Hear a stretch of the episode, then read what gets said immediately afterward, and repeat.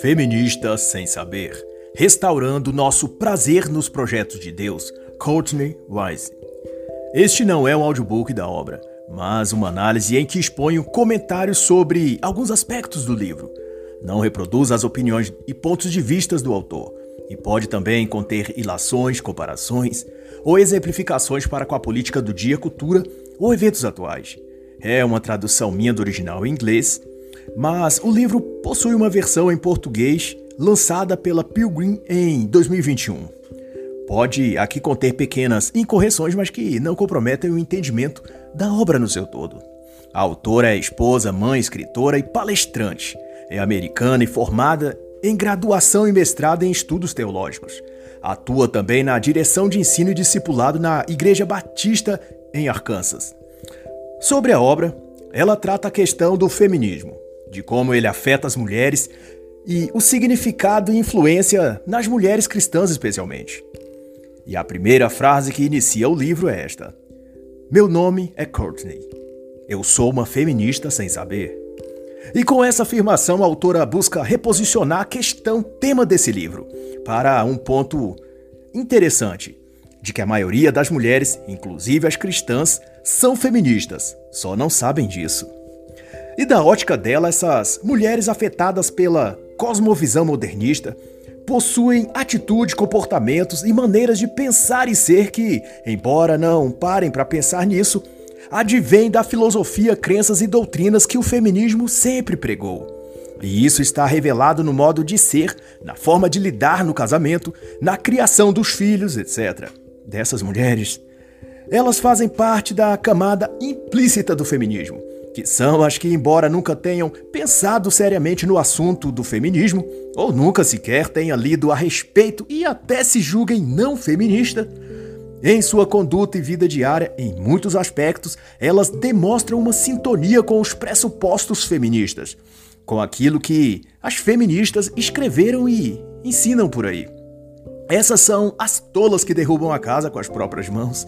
São tolas, mas não têm consciência disso pois que absorveram as ideias tóxicas do feminismo, mas diluídas no entretenimento das novelas, filmes ou mesmo nos discursos de professores nas salas de aula, disfarçados de matéria escolar ou dentro de suas casas, igrejas ou trabalho, no exemplo de algumas de suas amigas, chefes, mães, tias.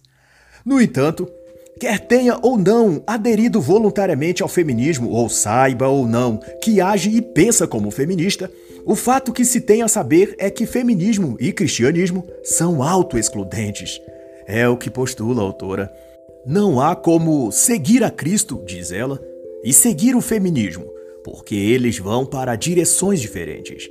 Há um engano latente que se aloja e apropria da mente feminina de tanto ser repetida em toda parte de que o feminismo luta, ou sempre lutou pela igualdade das mulheres, para que elas sejam incluídas na sociedade.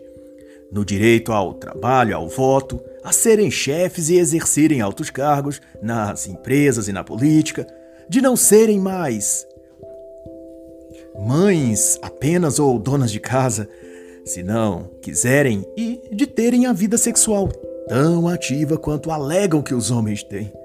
Em suma, o feminismo enganou as mulheres, fazendo-as crer que se tratava de liberdade e independência. Mas para começar, para se ter liberdade e independência é preciso ter primeiro direito de escolha.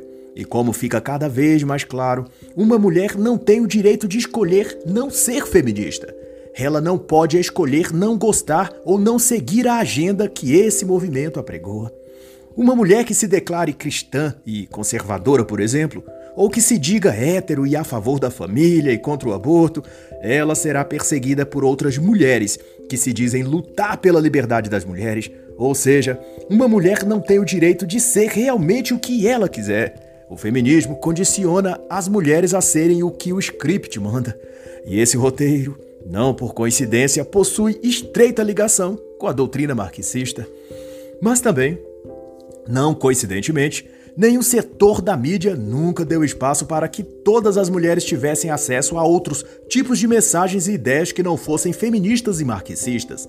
Desde a primeira onda do feminismo ou antes disso, com Mary Wollstonecraft no século XVIII, em seguida com Virginia Woolf, Simone de Beauvoir, Bell Hooks, Bert Friedan, Gloria Steinem e tantas outras. O fato é que não se deu voz ou vez para que outras ideias também fossem conhecidas das mulheres. Com isso, o mundo mental delas era fundamentado na exclusiva premissa feminista. Por exemplo, poucas mulheres sabem, mas na própria década de 1970, em plena ascensão do movimento feminista de segunda onda, surgiu também um movimento de mulheres contrárias a tudo que o feminismo pregava. Foi chamado de movimento da feminilidade, ou movimento da feminilidade bíblica, que ensinava às mulheres princípios e uma visão de mundo mais harmonizada com características cristãs e sociais positivas, como feminilidade, respeito e apreço aos laços familiares e ao papel do marido, contribuição positiva para o casamento, atenção à educação escolar dos filhos e adesão ao recato e prudência no vestir e falar. Todavia, a rebelião feminista contra a feminilidade sufocou essa e outras iniciativas e foram vencedoras no que diz respeito a influenciar as mulheres. Hoje, para se ter ideia, uma mulher normal e comum, sem nenhuma admissão de ativismo nem nada, não tem qualquer noção do que ou de como ser uma boa mulher, uma boa esposa, uma boa filha ou, pior ainda, uma boa mãe. Muito o que ela expressa e manifesta em cada um destes quesitos são basicamente reflexos de conteúdos feministas, quer ela saiba ou não. Pode não ser proposital, mas ela age nesses campos como típica mulher feminista, pois sua mentalidade foi condicionada assim. E isso tudo tem uma origem, assim como uma solução. E o começo disso é conscientizar-se de como essa mentalidade foi sendo incutida em você essas são palavras da autora dirigida às mulheres leitoras. De todo modo, Courtney usa a própria experiência dela para instruir quanto a isso e mostrar tanto a queda quanto a superação e transformação que a mulher pode alcançar. E descreve então que vivia sob uma caricatura de mulher, se adequando e se modelando conforme todos os padrões e estereótipos sociais de vestuário ou de gostos e comportamentos que ela via na TV, nas publicações de moda, nas vitrines das lojas e nas falas das mulheres sábias e especializadas, entre aspas, que apareciam nos programas televisivos discutindo sobre o que as mulheres devem ser, vestir e pensar. E Cotton Wise conta que sem mesmo que ela percebesse, sua personalidade foi se moldando a tudo aquilo. E suas expectativas e planos para sua própria vida foi se construindo ao redor daquelas propagandas e propostas feministas, mas que à época usavam-se outros termos mais sutis para descrever, como ser moderna, ser atualizada, ser descolada, promissora. e não é o mesmo processo que fazem a mídia e a TV? Ao incentivar as mulheres a serem empoderadas, etc. Outros termos, mas a mesma mensagem. É o mesmo produto, com embalagem nova. E é então quando a autora distingue entre feminismo ativista e o feminismo secular, sendo este último aquele que afeta a grande maioria das mulheres, introjetando nelas um pensamento viciado e caricato sobre de como deve ser a mulher moderna, que ao fim enquanto pensam que estão seguindo a moda ou a normalidade das coisas no que se refere às mulheres, moda estética de vestuário, hábitos de beber, fumar, frequentar todo tipo de ambientes ou mesmo de ter uma linguagem torpe e vida sexual ativa, fora do casamento, elas estão na realidade presas numa gaiola mental como hamsters num laboratório, correndo numa roda que nunca para e não chega a lugar algum mas esperançosas de que um dia alcançarão alguma coisa. É o rato atrás do aperitivo, sendo animado pelos pequenos pedaços que lhe é jogado, mas sem perceber que aquele que o pôs na gaiola jamais vai lhe dar o suficiente para lhe saciar e nem deixar faltar para que o bichinho morra de fome. Tudo será dosado em porções adequadas para manter o hamster correndo e a roda girando. Assim é com as mulheres. Elas são alimentadas de moda em moda, de roupa em roupa, de penteado ou maquiagem ou de uma nova ideologia que devem adquirir. A filosofia do momento é de serem empoderadas, enquanto elas são mantidas dentro da gaiola do feminismo, girando a roda da cultura secular decaída. E já que o assunto é esse, aproveito para recomendar duas obras: A Igreja na Cultura Emergente, de Leonard Sweet, e Alegrias Engarrafadas, de Deise de Carvalho. Esse discorre acerca da cultura paulistana, mas se estende à civilização humana em geral, quanto à construção dos hábitos viciosos da bebida e da embriaguez. E no que tange ao contexto dessa obra aqui, da autora Courtney Wise, é que achei relevante sobretudo o capítulo 5, chamado A Rua da Esperança, em que se vê o retrato da nossa cultura em que as pessoas foram aos poucos moldadas ao hábito dos bares, das noitadas e do excesso e embriaguez, convencidos emocional e psicologicamente de que a rua, os bares e as bebidas lhes daria um tipo de alegria, de felicidade ou descolamento que não achariam em nenhum outro lugar. E nessa promessa de que a alegria estava engarrafada e bastava achar a garrafa certa e abrir, essas pessoas foram sendo elas mesmas engarrafadas ou engaioladas por uma falsa premissa cultural ou ideológica até. Como conta essa autora, a Rua da Esperança era uma espécie de símbolo e duplo sentido disso. Porque, ao mesmo tempo, era uma rua de São Paulo entre a Sé e o Largo, na época de 1878, como também era o lugar que abrigava dezenas de botequins, onde afluíam aqueles que queriam recobrar a esperança ou afogá-la de vez numa garrafa de bebida. E mesmo nessa época em que a bebedice e a embriaguez era consideradas crime, muitos preferiam o risco da prisão do que a abstinência da bebida, pois os botequins e lojas de bebidas da Rua da Esperança já eram parte da cultura urbana da cidade e um lugar onde todos iam porque esperavam obter alegria, diversão e entretenimento. E a relação que aqui eu faço para com o que diz Courtney Wise é que essa busca pelo prazer e divertimento e sempre estar atualizado com as práticas culturais de seu tempo é o mesmo princípio e proposta agora ofertado às mulheres pelo feminismo, de que elas devem ser modernas e fortes, e isso significa abraçar todos os vícios e costumes etílicos e sexuais que desde a Rua da Esperança era o point do centro de São Paulo o que as massas buscavam. E ao aceitarem viver em conformidade com o seu meio, elas se tornam produtos dessa mesma cultura, mercadorias expostas com selo de alta rotatividade. E é simbólico também, fazendo eu essa digressão, que foi mesmo nesse período e lugar, na Rua da Esperança, por volta de 1896, que o comércio deu entrada ao tipo de exposição de mercadorias em vitrines. Foi na loja de Caetano Martini, número 22, que os produtos passaram a ser mostrados dessa forma, muito mais visíveis e convidativos, numa comparação ao nosso tempo. O TikTok, o Instagram, redes sociais. Essas são as vitrines onde as pessoas se mostram como mercadorias e precisam ser vistas, admiradas, desejadas e escolhidas. pois é isso que dizem que significa ser moderno, ser atual. É isso que dizem que é divertido ou o normal de se fazer. E se a mulher quiser ser empoderada, ela deve então participar dessa farra. e farra é como também eram chamadas esses botiquins e armazéns de comércio de bebidas em São Paulo do século XIX. Isso porque na maioria dessas quintandas haviam quartos nos fundos alugados para encontros sexuais. Eram as baladas da época, beber na quintanda e encerrar a noite nos quartinhos lá no fundo. e foi assim que Courtney também serviu ao seu tempo. Ela desprezava o casamento, se orgulhava de sua juventude, beleza e independência.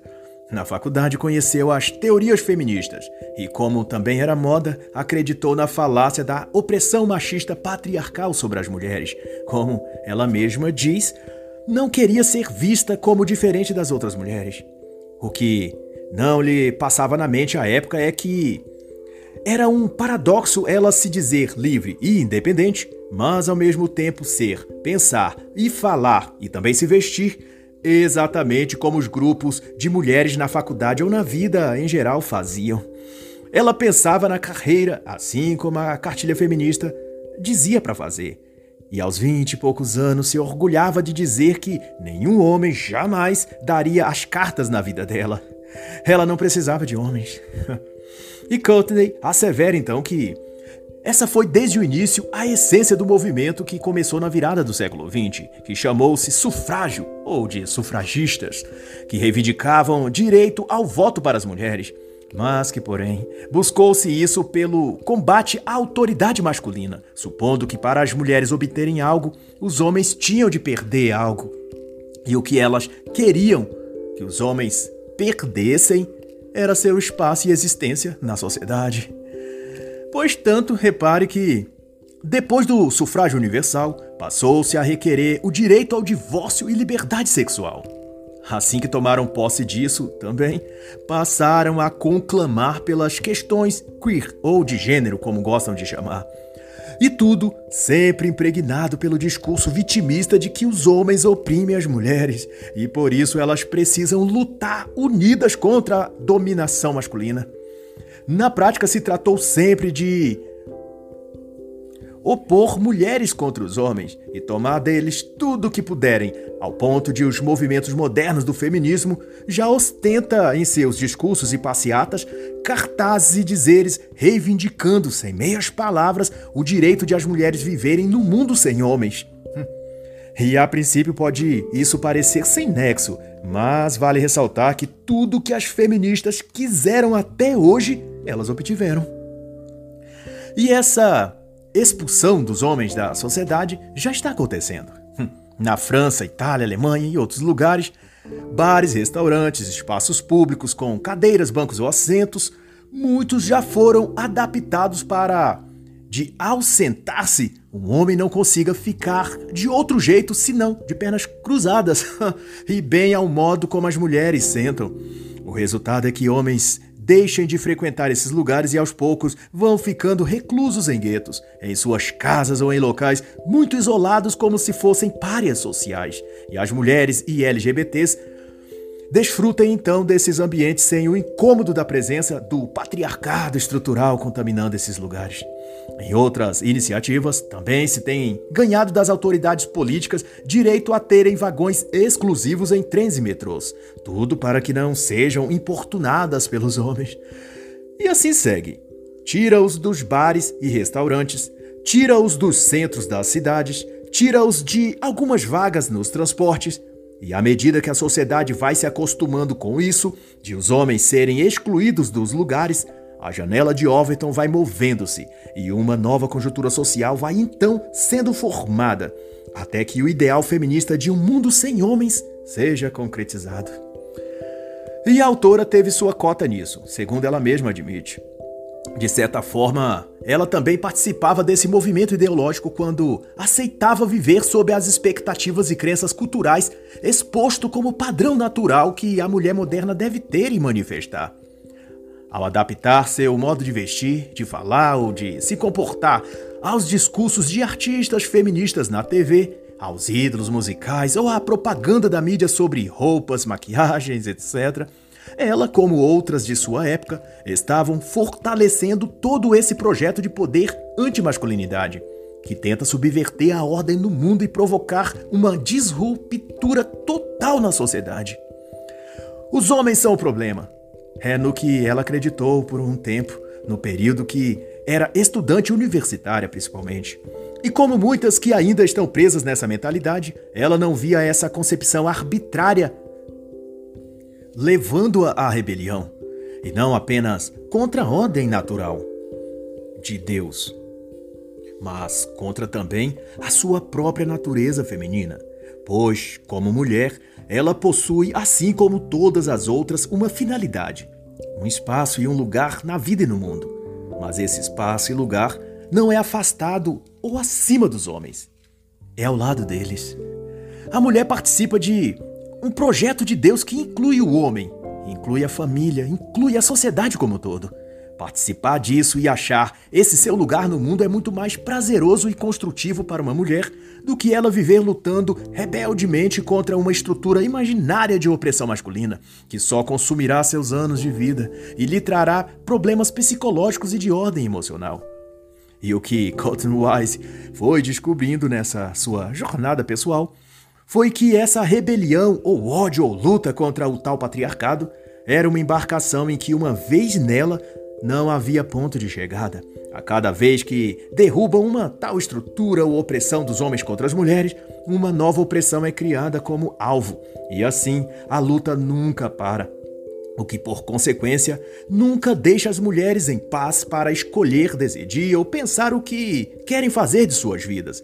Elas são levadas de uma batalha a outra, até que um dia, depois de muitos anos viajando nesse navio feminista, ela se dá conta que está velha, que não tem nem o vigor, nem a beleza e nem as vantagens da juventude, e que está sozinha, e que não construiu nada que não fosse material ou financeiro, e que ela está infeliz. E também perceberá que, apesar de tanto ter lutado, a guerra não acabou e o navio continua a vagar no mar do ódio, rebelião e revolta que o feminismo conduziu desde sempre.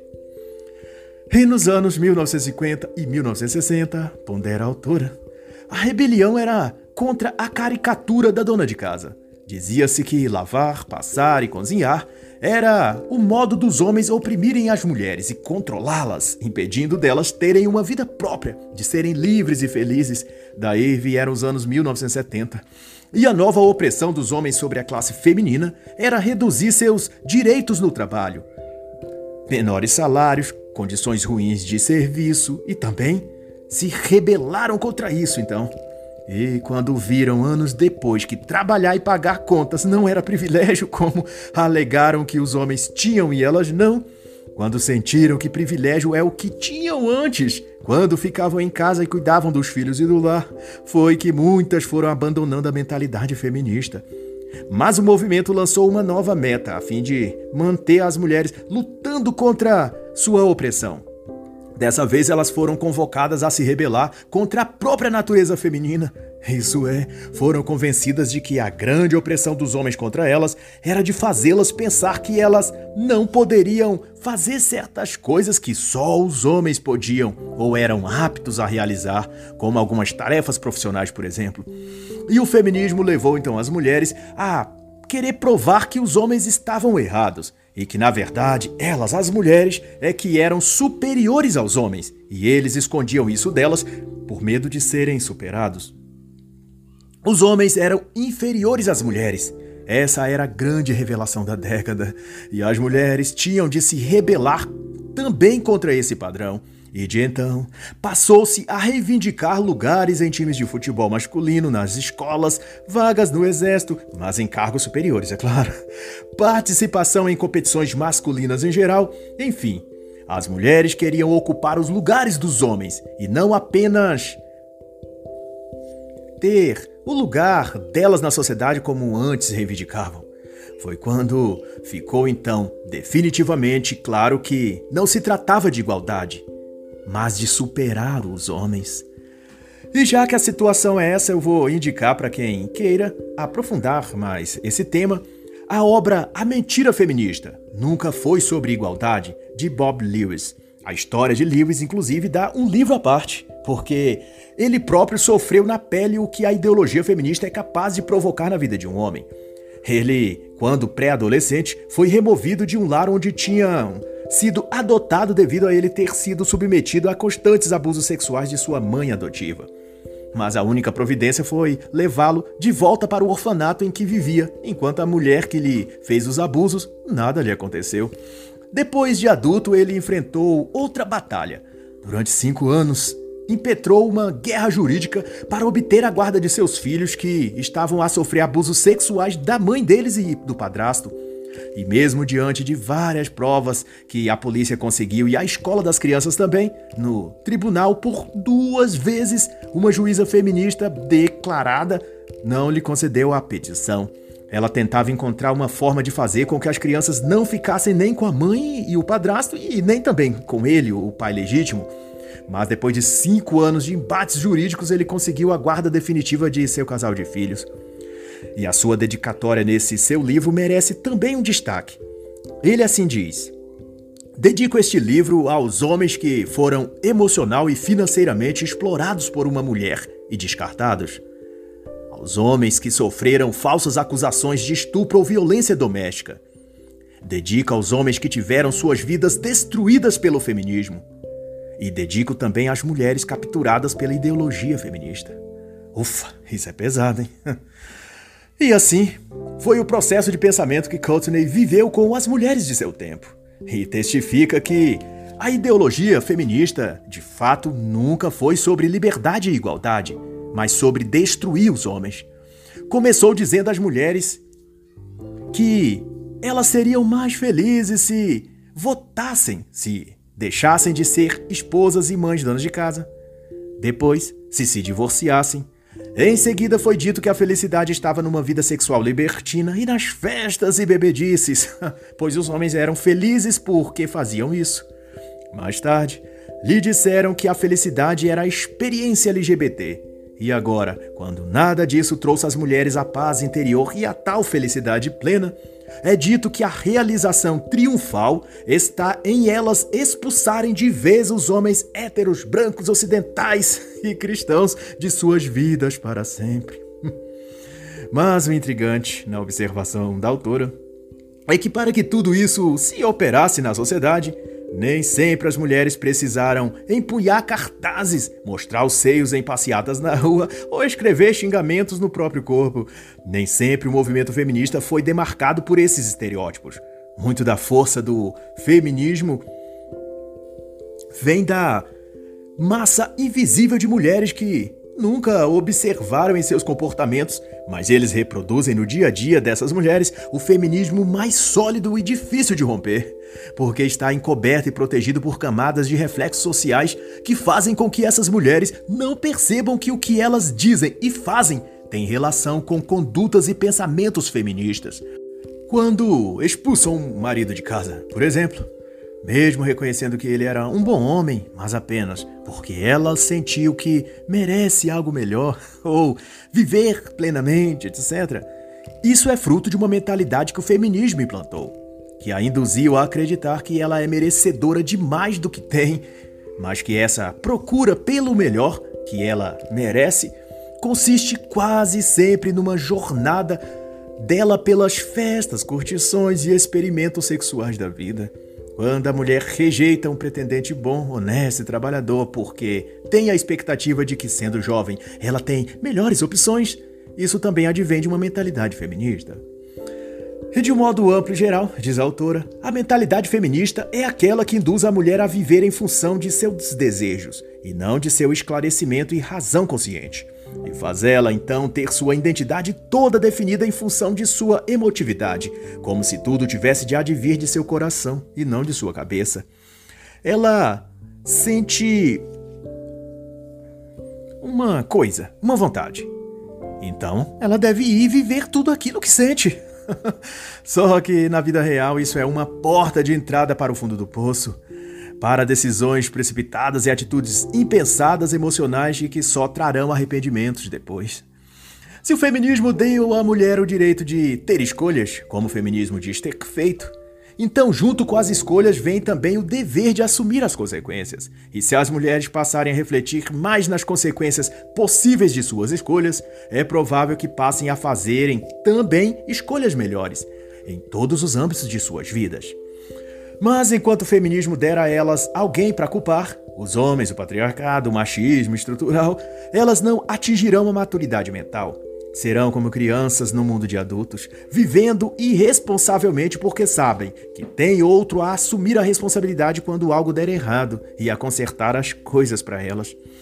Não são as crianças pequenas que quebram o brinquedo que choraram para os pais comprarem e depois, de danificado, largam de lado como se nunca tivessem gostado dele e passam a querer um novo brinquedo.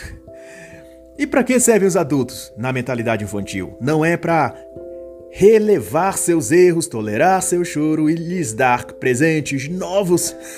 pois então, é essa a lobotomia que o feminismo faz na cabeça das mulheres. e aqui faz a autora uma depuração disso tudo, que eu acho fenomenal. Ela explica que abraçar a ideologia feminista não se requer necessariamente que se abrace também o movimento feminista. E é nesse ponto em que estão boa parte, ou até a maioria das mulheres de nossa era. Elas até repudiam ou não se identificam com aqueles personagens raivosos que aparecem nas mídias, dos peitos de fora e amaldiçoando o patriarcado e o capitalismo. E por entenderem que isso é o movimento feminista, dizem com bastante convicção até que não são elas feministas e se colocam ao lado dos homens para também dizer que essas mulheres não as representam e que acham essas manifestações ridículas. Mas o outro lado disso é que essa face grotesca e midiática do feminismo é apenas sua camada visível e superficial. Seu veneno mais tóxico corre abaixo disso, como um rio que nas suas profundezas ainda se mantém a fluir, apesar de sua parte mais próxima à superfície estar congelada. E de igual maneira, a estética da ideologia parece não atrair muitas mulheres, sobretudo aquelas que são religiosas, héteros, que vêm de uma educação cristã de base e que não sofreram traumas ou abusos no decurso da infância ou adolescência. Essas costumam ter um nível de consciência menos afetada e até se colocam no espectro oposto desse feminismo caricato e agressivo, se dizendo essas mulheres conservadoras ou de direita. Mas, como o rio congelado, alguns metros abaixo suas águas ainda correm sem ser vistas externamente. De modo que o feminismo também corre sem ser detectado, através de diálogos nos filmes e seriados, em mensagens despretendidas nas letras de músicas das paradas de sucesso, nas falas aparentemente informais de artistas femininas de televisão, ou cantoras nas entrevistas que dão em programas de entretenimento, e contaminadas pela água suja que o feminismo transferiu para o seu coração, o comportamento, modos de ver e pensar e as escolhas e decisões que tomam na vida podem estar, na maioria delas, influenciadas pela ideologia feminista. É assim que o feminismo se torna parte de nós, mulheres, é o que diz a autora, e mesmo depois de convertida ao evangelho, Courtney conta que sua cosmovisão era mais feminista do que cristã, e viu que isso predominava em toda a geração de mulheres da qual ela fazia parte, seja entre cristãs ou no meio secular. E é baseado nessa sua percepção e experiência que ela declara que há uma feminista onde você menos espera. e isso ela pondera cerca mesmo dos templos cristãos, onde se encontra, pelo que ela constatou, a maior parte do que ela chama de feministas sem saber. Na tradução literal é feministas acidentais, mas no português fica melhor entendido dessa outra forma. Mas, sobre o conceito de ser feminista sem saber, ela corrobora que, se uma mulher cristã não tem claro e definido o que significa ser uma mulher cristã, ela interpretará qualquer coisa que escute ou veja uma mulher dizer ou fazer como algo normal ou até como algo que elas têm também de incorporar em seus hábitos de vida. E para Wise, para as mulheres nascidas após 1970, isso é ainda mais insidioso, porque essas mulheres já nasceram sob a cultura das girl powers, como ela diz, que no nosso jargão é a tal mulher empoderada. Sendo então que pensar e agir de determinado modo pareça a elas absolutamente natural, a não ser quando desafiam o senso comum e passem a investigar suas próprias condutas, falas e ideias à luz da palavra de Deus. E ela diz mais: Wise enfatiza que a ideologia feminista não está restrita aos tipos impetuosos como Gloria Steinem, mas também surgem mulheres comuns nas congregações, nos lares de mães de família distantes de qualquer ativismo e nas palavras da própria Courtney, na maioria das vezes que uma mulher se olha no espelho. Ou seja, quando se olha no espelho, a mulher moderna se vê diante de uma feminista, mesmo que não saiba disso. Ela, então, lança o desafio dirigido, por obstante, às mulheres em específico. Você já pensou, diz ela ao público feminista, qual o plano de Deus para as mulheres? Você já se imaginou fazendo parte de um projeto de Deus? E a autora reverbera que esse tipo de questão não é comum para as mulheres, mesmo as cristãs, porque não é algo que seja tratado na cultura moderna. Muito pelo contrário, até. Qualquer ponto de vista que se incline ao religioso é rotulado de fanatismo ou anticientífico ou invasão não bem-vinda do religioso na esfera laica da sociedade. Embora estas sejam todas somente desculpas de pessoas preconceituosas e anticristãs, porque o mesmo não é dito quando a conversa diz sobre outras matrizes religiosas.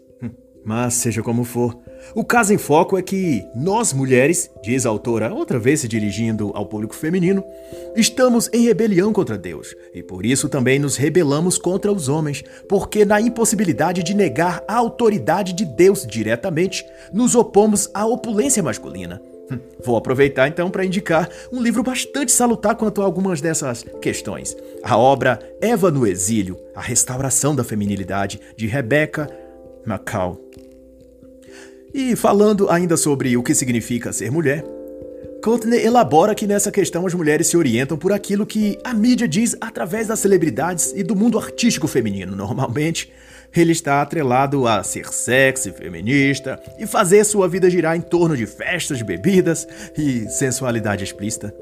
E para exemplificar essa fala da autora, eu cito algumas das publicações diárias de sites e programas digitais ou televisivos que, através dos seus temas, assuntos abordados e chamadas na mídia, tratam de erotizar as mulheres usando outras mulheres famosas para guiá-las em como deve ser a mulher moderna.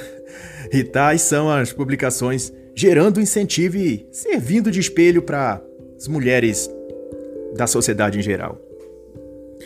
Solteira, Isa deixa a calcinha à mostra em show e sensualiza com foto do seu bumbum. Com bumbum molhado, Kelly Key faz a milanesa na praia. Graciane Barbosa abre o bumbum no polidense e volume avantajado faz o fio dental sumir. Vestido de Simária não aguenta o tamanho do volume siliconado e quase escapa em premiação. Com o decote quase rasgando, Juliana Bond revela o que faria com Fastão e viraliza. E todas essas tiragens se esmeiam na cultura através dessas propagandas midiáticas em talk shows, podcasts, plataformas virtuais diversas, dando a direção em que as mulheres devem ir servindo para elas como retrato social do que o mundo espera que elas sejam e façam. Basta incluir nessa vilania toda os tais reality shows onde o que há são mulheres e homens seminus bebendo, festejando e no resto do tempo brigando e desenvolvendo tretas por coisas supérfluas e banais, sem esquecer, é claro, das telenovelas, o carro-chefe de todas as perversões que a sociedade e as mulheres aprendem a fazer. E é aterrorizante se pensarmos que, fora dessas imagens culturais fabricadas como modelos e espelhos para as mulheres seguirem, é difícil encontrar quaisquer outros parâmetros. Não há no meio social um outro padrão para a mulher que não seja seguir a esses. O que elas veriam ao olhar para si mesmas? Uma mulher entretida nesse meio social estereotipado não tem uma identidade sua própria para se autodefinir. Por isso, só lhe restam os modelos de ser que todas as outras estão seguindo, diz a autora. E quanto mais tempo passam imitando suas artistas, cantoras ou o que as outras mulheres estão fazendo, vestindo ou falando, mais elas se distanciam das chances de descobrir quem de fato é. Ou ter ela uma personalidade sua uma identidade pessoal ao invés da máscara coletiva que ela usa.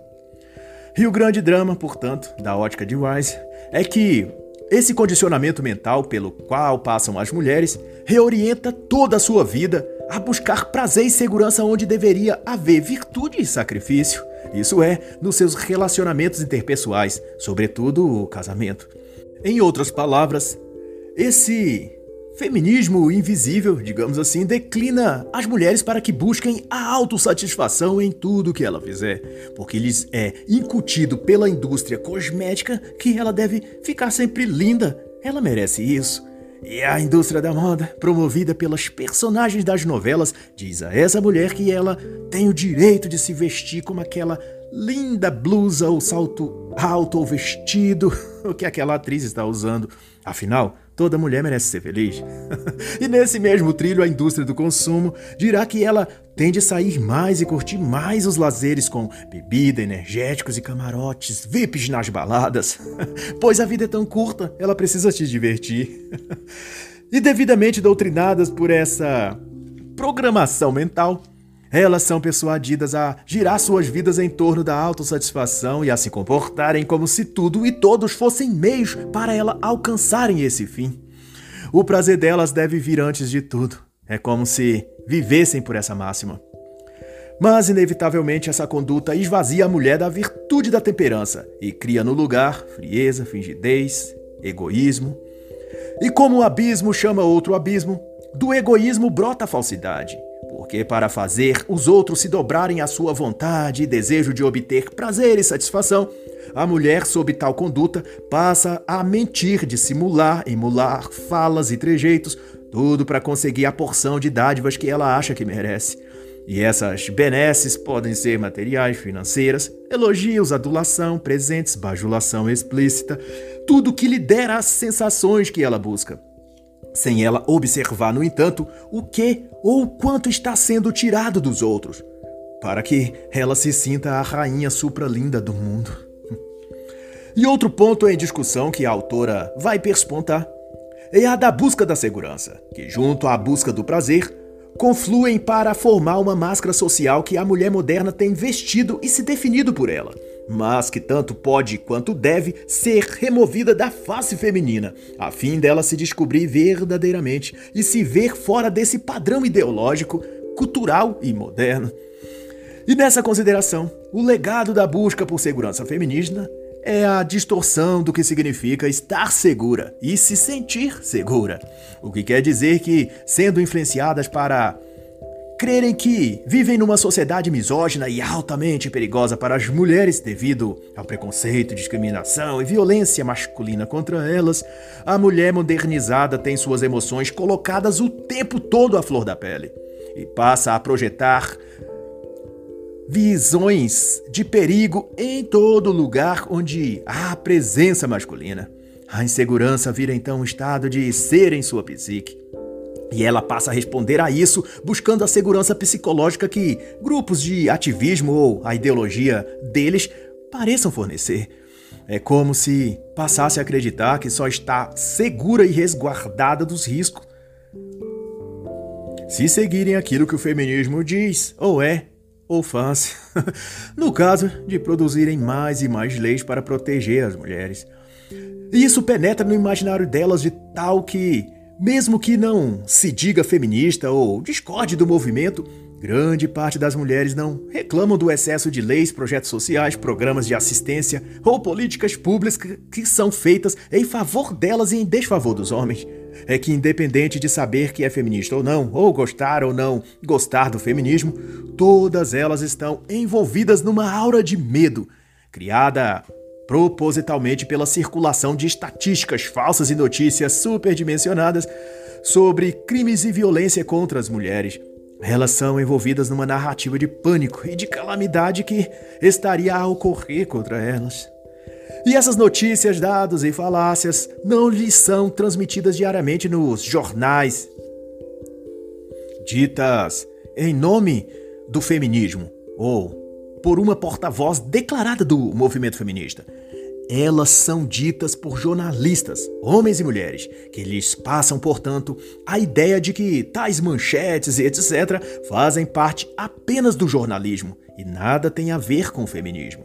Então, capturadas por essas sutilezas, observando mais o emissor do que a mensagem, o feminino é envenenado pelo feminismo e a mente e comportamento de uma feminista raiz, de uma dona de casa comum e de uma mulher cristã e devota passam a exprimir os mesmos sentimentos e pensamentos. e eu faço menção aqui então à obra O Privilégio de Ser Mulher, de Alice von Hildebrand. E deixo recomendada a obra, pois que traz apontamentos complementares quanto a esse tópico discutido por Courtney Wise neste livro. Hildebrand enseja no capítulo O Mistério da Feminilidade que a mulher foi projetada por Deus para abarcar nela o mistério, e isso pode levá-la ao encanto e deslumbre e torná-la forte e marcante, como também ser sua pedra de tropeço. Uma vez que, ao rejeitar seu sagrado, decaem elas ao profano e prejudicam não apenas a si mesmas, mas também toda a sociedade. E para essa autora, o modo de vestir, de falar e de se portar, tudo na mulher deve expressar e manifestar esse mistério sagrado. E quando ela perde o recato e o respeito por si e por essa parte de sua natureza, e então expõe-se como não se deve, perdendo a sua dignidade, ela perde junto com a modéstia seu sentido de orientação na vida.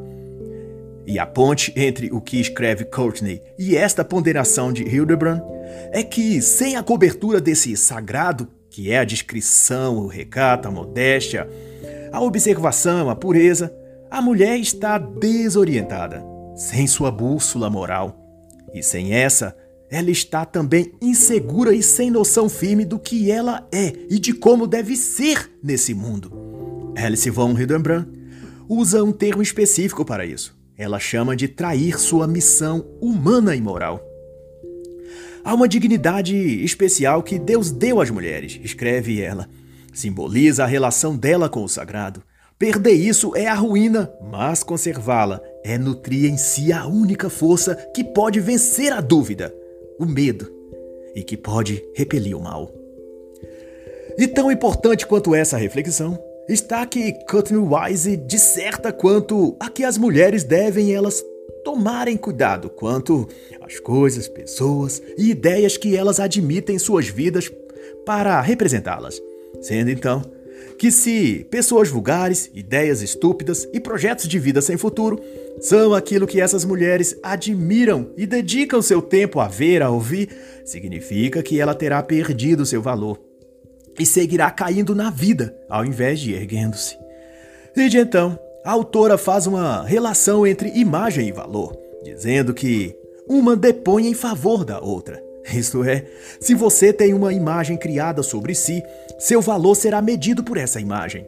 Isso sem entrar no mérito de se é justo ou injusto. O fato é que se procede é que valor e imagem são como um produto e sua embalagem. Precisam ambas coisas consignar uma mesma mensagem ou corresponder ao conteúdo do produto. No marketing, se convencionou até pouco tempo atrás que a propaganda é a alma do negócio, ou uma imagem vale mais do que mil palavras. Particularidades à parte, isso quer demonstrar que a imagem de uma coisa representa a sua essência, ou se não representa, ao menos apresenta o que é e o que há ali dentro, por trás da embalagem, além daquela imagem.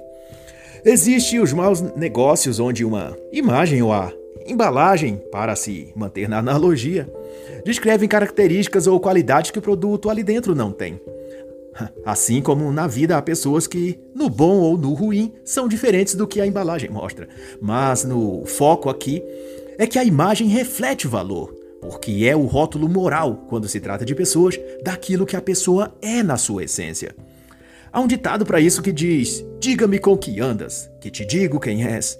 E o sentido é o mesmo. Só que nesse aforismo estende a imagem de uma pessoa ao seu contexto de amizades, companhias, etc. O que dá a dimensão do que expõe aqui a autora, que são as coisas, pessoas e ideias que constroem a nossa imagem pessoal. E conquanto aquilo e aqueles que escolhemos em cada um desses quesitos irá representar-nos diante da sociedade. E não adianta reclamar. Se dissermos certas coisas, se frequentarmos certos lugares, se andarmos com certas gentes, então é isso que dará testemunho do que somos e temos em nosso coração. E Courtney vai explanar mais sobre isso, mas basta dizer que as coisas, pessoas e ideias que, então, escolhemos para nossa vida e círculo social, esses vão representar quem e o que somos para aquela sociedade. E por causa disso, melhor é cuidar para que esses estejam alinhados aos projetos de Deus. E o grande salto disso tudo é que a pedra de tropeço para as mentes feministas é que para superar essas coisas é preciso acondicionar-se àquilo que a Bíblia diz para e sobre as mulheres. Isso a autora menciona se referindo às mulheres diretamente, tanto ao público cristão quanto a toda outra mulher que deseja encontrar seu centro emocional e pessoal. A instrução de Deus para as mulheres, na confabulação de Courtney Wise, é que seu lugar e posição na vida é de auxiliar o homem, e isso amplamente significa ajudar o homem a realizar o projeto de Deus. A queixa geral é que as mulheres não querem ou não acham justo elas estarem abaixo ou submetidas ao homem, como um ajudante qualquer que segue as ordens do oficial. Mas o sentido possível desse trecho bíblico não é posicionar a Eva sob o comando de Adão. Tanto que não se vê nas escrituras nenhum episódio dela pedindo permissão a Adão para o que quer que seja. Mesmo quando ela comeu do fruto proibido, ela não foi sentenciada por estar naquele local sem ordens de Adão. Ela foi repreendida por ter cedido ao pecado, dado ouvidos à serpente. Na passagem bíblica fica claro que Eva tinha autonomia e independência, o que mostra que sua relação com Adão não era de submissão, mas de interação. Princípios, e objetivos. Eles tinham uma missão conjunta a realizar, era isso. Ajudar ou auxiliar era nessa conjuntura prestar o serviço de cuidar daquilo que Deus havia dado a eles, que era o próprio jardim do Éden. Eva não era ajudante de Adão, mas ajudante num projeto maior e grandioso de Deus. Em analogia, é como um time de futebol. Cada jogador possui funções e posições específicas e, se bem realizá-las, todo o time se beneficia. Contudo, embora o time não exista sem cada jogador jogando na sua posição, individualmente esses jogadores têm cada um um pensamento e autonomia particular e estão ali juntos não por uma ordem ou hierarquia, mas por um desejo e missão a cumprir. O que, mesmo assim, não impede de terem seus momentos sós e dedicados a seus outros quaisquer afazeres. Se você vir um ser humano diante de um problema complexo e tem a capacidade de ajudá-lo a solucionar, você se tornaria escravo ou submetido a ele porque o ajudou? ou será que é mais provável que você se sinta feliz e realizado? Será que você chamaria de opressão machista a ideia de continuarem a trabalhar juntos? assim era no Éden. E assim é na vida. Talvez a maior questão acerca disso esteja naquilo que mencionou Carrie McCauley em Feminilidade Radical, Fé Feminina em um Mundo Feminista, de que os homens não são o problema das mulheres. O problema é a busca das mulheres pela superioridade, que o feminismo as convenceu de que devem ser superiores aos homens, e, se possível, até superiores a Deus. e assim está escrito: Digo a verdade Ninguém pode ver o reino de Deus se não nascer de novo. João 3, 3. E assim encerra a análise da obra Feminista Sem Saber Restaurando Nosso Prazer nos Projetos de Deus, de Courtney Rice.